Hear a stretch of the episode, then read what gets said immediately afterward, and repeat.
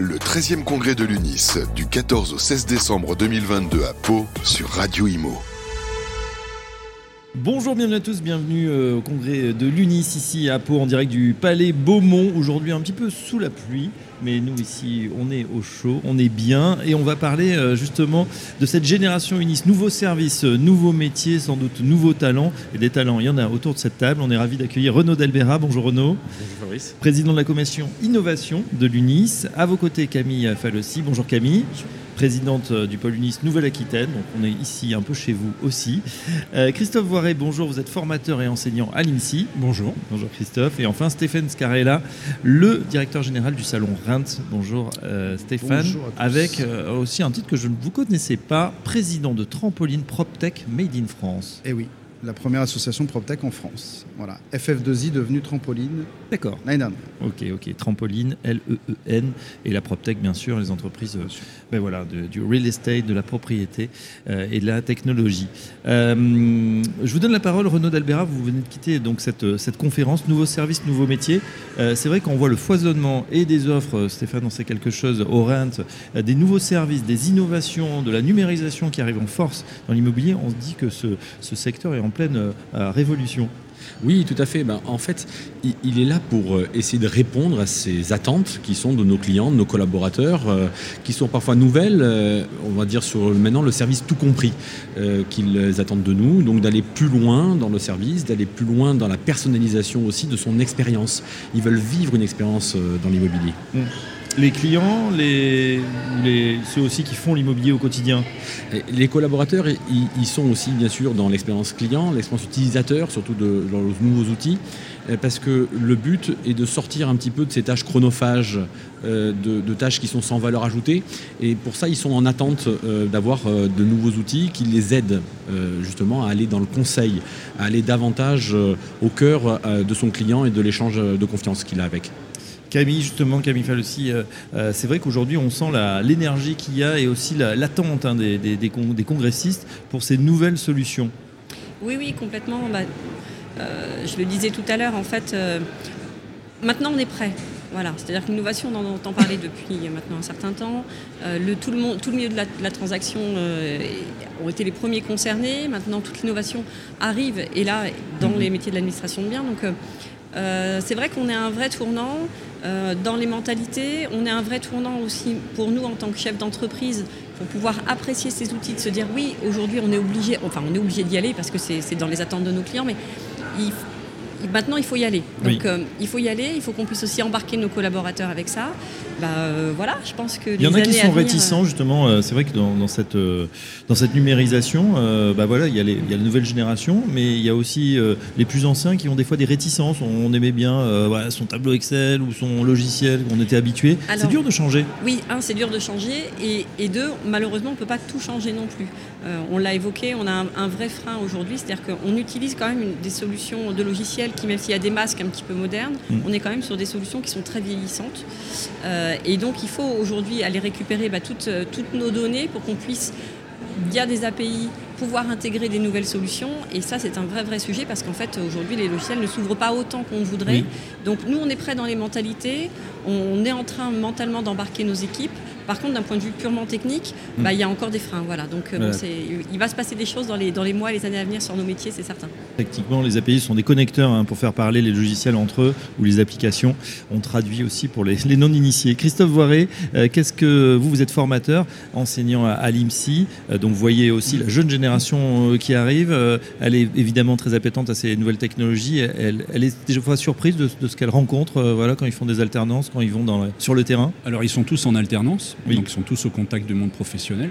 Et euh, ils sont bien sûr très en appétence de, nouveaux outils, mais euh, aussi euh, très soucieux de conserver la relation humaine. C'est-à-dire qu'ils veulent, je dirais, dégager un certain nombre de, tâches qui les intéressent moins et, se servir de ces outils justement pour, pour être au contact de ses clients, enrichir la relation client. Et ça, c'est quelque chose qui est important pour eux. Euh, donc de, quand on parle de Figital, c'est complètement ça. Quoi. Ils, sont, ils sont dans cette optique. Et eux ne voient pas le- le- le- la relation uniquement autour de l'outil. Par contre, euh, pour revenir sur ce que disait Camille, c'est très intéressant parce qu'on parle d'interopérabilité, tu en parlais tout à l'heure, et on voit que le monde du logiciel, il bouge. Oui. Hein, il y a eu des concentrations, il y a des choses, et aujourd'hui, euh, les, opérateurs qui ont racheté peut-être d'autres solutions euh, veulent, euh, sur l'ensemble de la chaîne euh, du logiciel, pouvoir proposer aux professionnels des solutions technologiques intégrées, intégrées mm. natives, comme ils disent. C'est-à-dire que plus ah, d'API, mais qui sont directement développés sur les, mêmes, les mêmes supports, les mêmes logiciels, pour que tout ça, ça, ça, puisse correspondre, ça puisse aussi faire que le, ce sera facile pour le professionnel je, veux un contrat, une signature électronique, j'appuie sur un bouton et voilà, j'ai rien d'autre à faire. Je veux que ça soit envoyé directement au notaire, etc., Et ça, les, étudiants, mm. ils sont friands de ça parce qu'on a un autre souci, c'est la conduite du changement.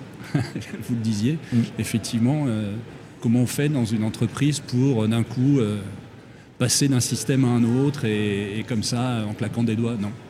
C'est intéressant, effectivement. Euh, on voit que bah, les gros mangent les petits, ou du moins intègrent des chaînes. Donc il y a des gros acteurs qui, émergent en ce moment. Euh, pourtant, on voit aussi la vivacité de ce, vivier d'entreprises. Euh, Stéphane Scarella, plus de 450 exposants. Je parle sous votre contrôle au Rhin cette année, le salon de la, PropTech. bon, évidemment, de nombreuses startups, des grands, des moyens, des petits. Un écosystème, en tout cas, qu'on a trouvé extrêmement énergique à hein, cette sortie de crise sanitaire. Oui, alors la PropTech, on l'a définit comme ça en tout cas en France. Euh, on est très dynamique et je disais tout à l'heure que on, sort un baromètre, un index avec un fonds d'investissement qui s'appelle euh, chaque quadrimestre. Euh, et quand on regarde cet indice européen, on s'aperçoit que la France est en deuxième position euh, derrière l'Angleterre notamment, euh, qui fournit beaucoup de startups. Donc voilà, à la fois en volume de startups. Dans la PropTech Dans la PropTech, dont on dit qu'il y a à peu près 1000 euh, startups aujourd'hui dans la PropTech, c'est-à-dire dans tous les métiers de mhm. l'immobilier, j'entends, hein, transactions, promotion, les constructeurs, l'administration de biens, pardon, etc. Est-ce qu'il y a des axes justement qui se dégagent ou des métiers ou des. Je sais pas, une voie, on a beaucoup parlé rénovation cette année par exemple. il y a beaucoup qui s'engouffrent parce qu'il y a des effets aussi d'aubaine, d'opportunité. Bien sûr, et puis il y a une maturité aussi de marché. c'est Camille, je crois, tout à l'heure qui disait la transaction il y a eu la transaction. Oui. Donc il y a eu la transaction. C'est vrai que ça a démarré par la transaction, puis la promotion. Euh, Là, les ADB, Là, les administrations de biens, le syndic. Il y a un peu des momentum comme ça, mais ça vient aussi du fait, euh, je le répète encore une fois, que euh, ça vient de l'usage que font les, les, consommateurs, de la manière dont ils souhaitent consommer l'immobilier aujourd'hui. Mmh. Donc, il y a eu la même chose dans les banques où à un moment donné, vous et moi, on mettait plus les pieds dans une agence bancaire. Euh, on voulait tout faire depuis son canapé euh, et son mhm. ordinateur ou son smartphone, encore mieux.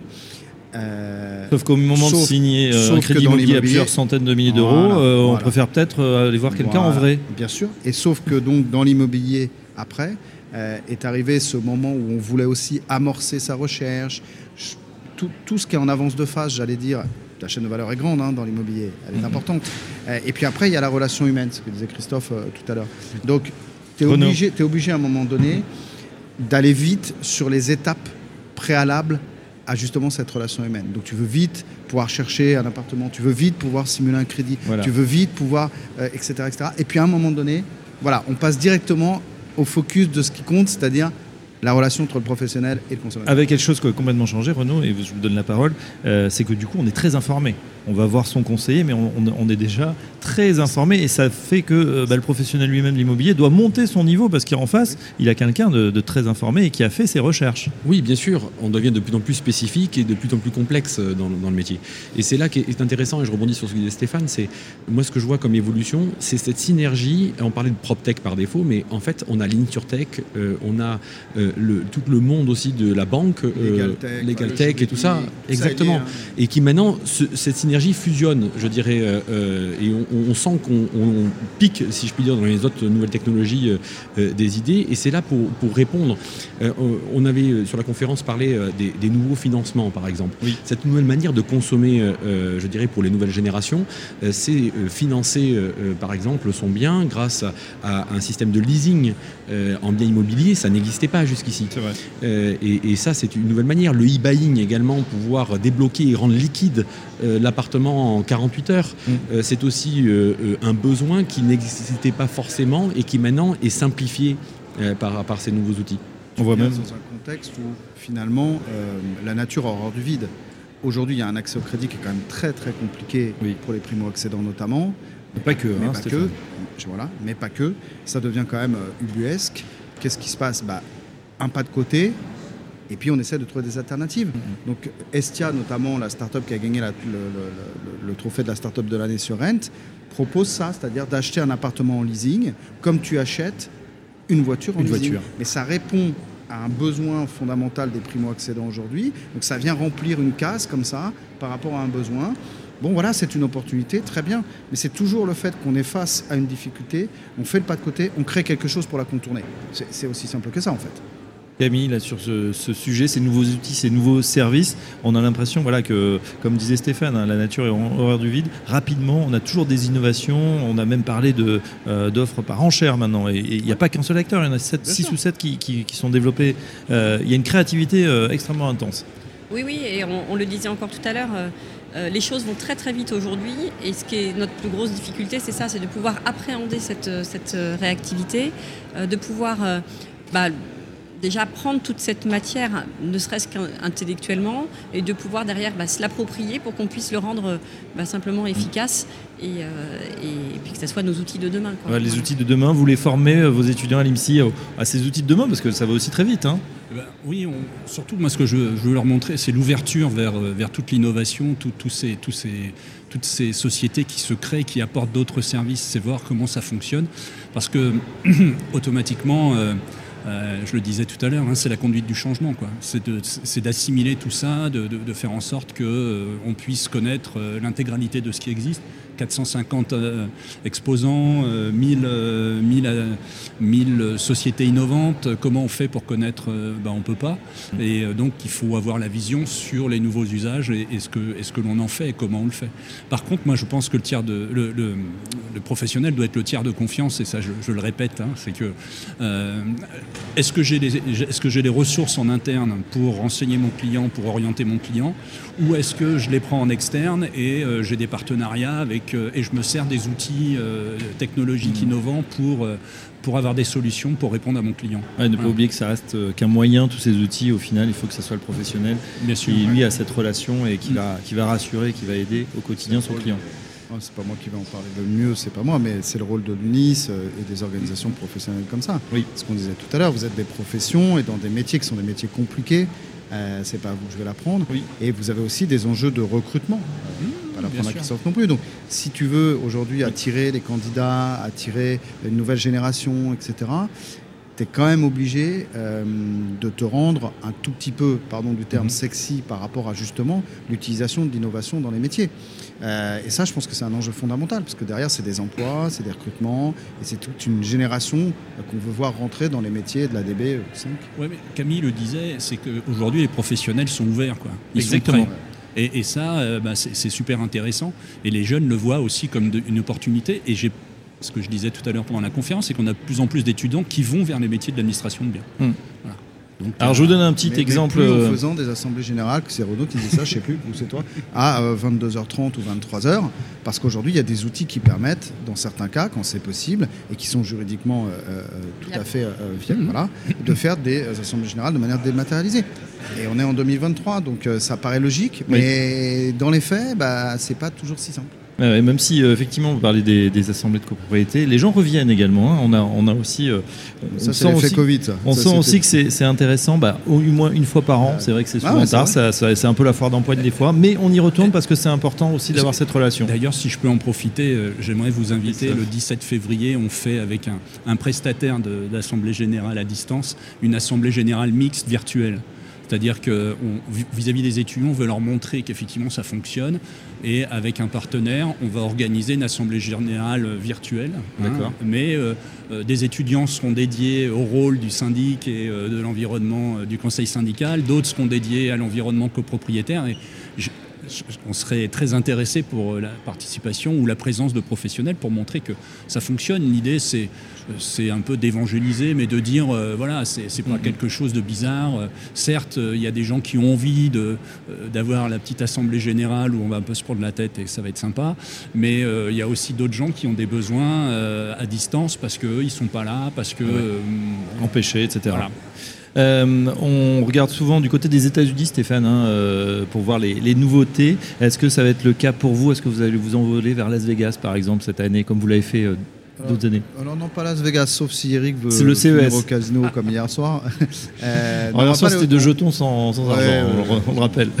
pas, pas de ça euh, entre nous. Euh, non, on va pas aller au CES de Vegas. Là, là, pour nous, pour Rent, la trajectoire, c'est quand même. Euh, C'est l'Europe déjà Ouais, c'est d'aller sourcer ce qui se passe dans les pays voisins. Pourquoi? Parce qu'on regarde des marchés similaires globalement à ce qu'on peut connaître en France. Donc on a fait Espagne. une très belle édition à Madrid l'année dernière. On va faire la saison 2 euh, fin mai donc de cette édition euh, à Madrid. Et je ne doute pas que ce sera encore une fois un grand succès. Et L'Espagne ayant une maturité un peu différente de la nôtre, pour pas dire un peu de retard sur l'usage qu'ils font de, de l'innovation. Probablement qu'on sera au Portugal, à Lisbonne aussi euh, euh, au printemps. Euh, et puis on, on sera en Suisse au mois d'avril. Donc voilà, on continue de, D'essaimer. Ouais, on continue d'aller voir ce qui se passe ailleurs. Et puis ça nourrit, évidemment, ça irrigue le gros rendez-vous parisien du, du- du mois de novembre. L'idée étant de pouvoir présenter aux professionnels les dernières innovations, ou en tout cas des startups qui sont très très en avance de phase, qui Mhm. viennent de démarrer. C'est quand même ça la richesse de Rent, pour voilà, que ça suscite simplement quelque chose. Renaud euh, d'Albera, vous qui êtes président de la commission innovation à, à l'UNIS, euh, les sources d'inspiration, c'est quoi? Bah, Évidemment, euh, le salon Reims, il y en a d'autres. Déjà, on est très fiers d'avoir signé une- un partenariat avec Trampoline, Ouais, PropTech, ouais, Tout à sûr. fait, qui, qui nous permet d'avoir des, des retours de start-up, de pouvoir les rencontrer régulièrement et après de les promouvoir auprès de nos adhérents parce que ça passe aussi par là. Et, et le, le but de nos adhérents, bah, c'est, comme on l'a dit, gagner du temps à un moment donné euh, grâce à ces nouveaux outils et l'exploiter pourquoi? Bah, Pour euh, le mettre à la satisfaction client, le mettre, euh, je dirais, à, à la qualité de vie euh, au travail aussi. Et, et donc, ça, c'est, des plus que, que l'on attend à l'UNIS et qu'on veut promouvoir auprès de nos adhérents. On continuera, Camille Falossi, à trouver euh, ce village start-up, euh, cette innovation au sein des différents congrès UNIS, l'an prochain, les, les Ah, fois d'après. C'est incontournable. Et puis, bon, bah, de- c'est un vrai plaisir pour nous de développer euh, toute cette partie-là. Et euh, je pense qu'en effet, les startups vont prendre de plus en plus de place à l'UNIS dans les années à venir. Voilà, et puis n'oubliez pas, c'est des startups, mais demain, ce seront des, entreprises qui ont pignon sur rue. hein. oui, parce qu'elles ont besoin, je le disais en conclusion de la table ronde, je le martèle, les startups, elles ont besoin d'argent, et ça, il y a les fonds d'investissement pour ça, pour les aider à développer leur business, et elles ont surtout besoin des professionnels de l'immobilier qui sont ici, en particulier sur les sujets euh, qui concernent euh, euh, l'UNIS, parce qu'elles ont besoin de déployer leur modèle. Mm. Derrière, si elles arrivent à déployer leur modèle et que ça fonctionne et que ça crante, bah, c'est des emplois, des dizaines et des dizaines d'emplois, et potentiellement des sociétés qui vivent bien. Donc c'est l'amorçage est très important, elles ont ce- besoin de vous. C'est ce qu'on souhaite pour faire grandir cet écosystème. Tout à fait, et on est content d'ailleurs au travers des trophées de l'innovation à pouvoir mettre en avant justement euh, ceux que, que l'on trouve les, les plus méritants. Euh, on a remis ce matin, vous le savez, les, les trois trophées. Le, le prix de la start-up avec Deposen, euh, qui était euh, déjà remis lors du Rent, euh, puisque c'était important pour nous de, de le faire dans cet événement. Et puis euh, Secure Clé Pro, euh, qui euh, est une solution qui nous paraissait aussi très intéressante et concrète euh, pour, euh, pour nos clients, ainsi que Appenin, euh, qui est une solution simple et efficace pour la MRH. Là encore, euh, euh, des outils qui, qui sont au quotidien utiles. Et voilà, on trouvera euh, évidemment le. L'interview des lauréats sur Radio Imo. En tout cas, un grand merci à Renaud Dalbera, Stéphane Scarella, Christophe Voiret et Camille Falossi d'être passés par notre micro. À très bientôt Merci sur Radio Imo. Merci.